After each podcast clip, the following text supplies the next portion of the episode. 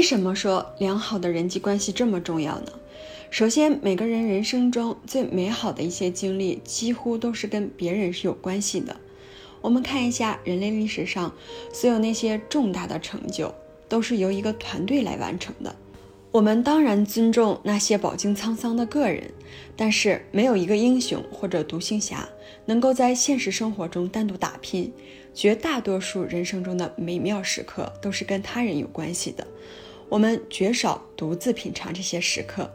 即使有时候我们独自经历了这些，我们的第一反应还是去跟别人分享。回顾一下你人生中最重要的一些经历，你情绪最高昂的时候，你取得最大胜利的时刻，你克服了最大困难和挑战的时刻，有多少是你独自度过的呢？我敢打赌很少。当你明白与他人相连是人生中最大的喜悦之一时，你就意识到人生中最好有主动投入和投资有稳固的人际关系开始。第二，如果你喜欢他人，你就会更享受生活。在你认识的人当中，谁看起来最享受生活？他们是不是很消极、多疑或者容易发怒？是反社会的人吗？当然不会了。我们什么时候见过这种人能热爱生活、乐趣多多的？生活中的吝啬鬼是不会享受任何东西的。相反，喜欢他人的人走到哪儿都有乐趣。如果你喜欢他人，不管你去哪儿都会遇到朋友。第三，如果别人喜欢你，你就能走得更远。在营销学中有一句老话：所有的条件都相同的时候，讨人喜欢的人会赢。不是所有条件都相同的时候，讨人喜欢的人仍然会赢。人生中任何方面要取得进步，还没有什么能够取代人际关系呢。疏远他人的人，日子是不会好过的。人际关系帮助我们定义我们是谁，以及我们可以成就什么。大多数人都可以把成功归于某些关键的人际关系。第四，人。是任何组织中最能升值的资产，任何组织都离不开它的成员，不管是企业、体育团体、教会还是社会组织。只要你研究任何成功的组织，你会看到这些组织都重视他们的成员。联邦快递的创始人史密斯说：“联邦快递自成立之初就把员工放在第一位，既是因为这是正确的做法。”更是因为它是好的生意来源。我们的企业价值观是这样的：人、服务、利润。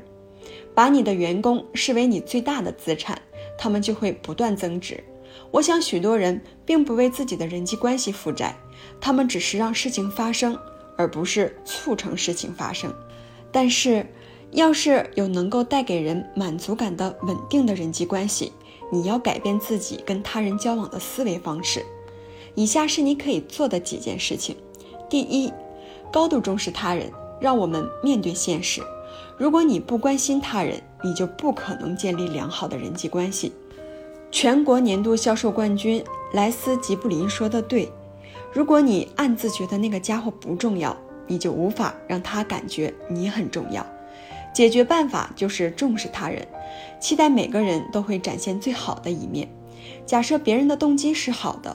除非他自己证明是相反的，在别人的最佳时刻评价他们，给予他人友谊，而不是向他人索取，别人将决定给予你友谊。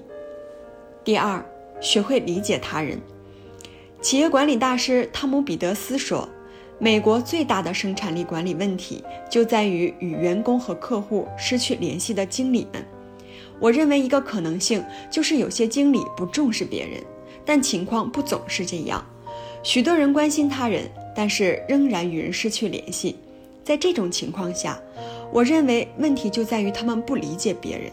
如果想要提高对他人的理解，建立良好的人际关系，请记住以下几点关于人的真理：人们都是缺乏安全感，所以你要给予他们信心；人们都想感觉独特，所以要真诚地赞美他们。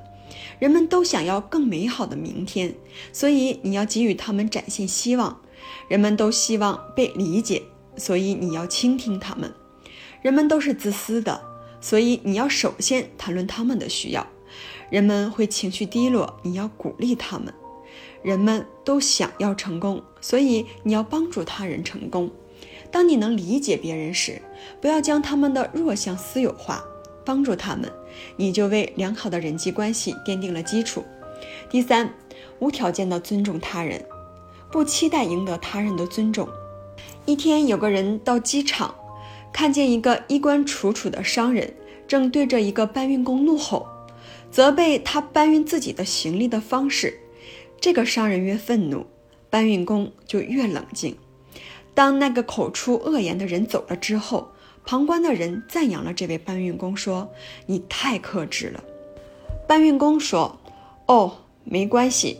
你知道那个人要去迈阿密，但是他的行李正往卡拉马杜运呢。不尊重他人的人，实际上总是伤害他们自己，而且往往带来其他负面后果。”我相信每个人都值得尊重，因为每个人都是有价值的。我也发现，首先给予他人尊重是你跟别人交往的最有效的方式。但是这并不意味着你就能够要求他人尊重你，你必须赢得尊重。如果你自重并尊重他人，展现自己的能力，别人总是会尊重你的。如果每个人都尊重他人，这个世界将变得更美好。第四。致力于给他人增加价值。十九世纪的英国传教士查尔斯·皮金建议，将你的名字刻在别人的心上，而不是大理石上。要做到这一点，最好的方法就是为他人增加价值。你可以这样做：第一，在别人身上寻找能力；第二，帮助他人发现他的能力；第三，帮助他人发展他的能力。有些人。把跟别人交往都视为交易，只能在获得价值的前提下才增加他人的价值。如果你想要把与别人的关系放在首要地位，你必须检查自己的动机，确保自己不是为了自己的利益而操纵他人。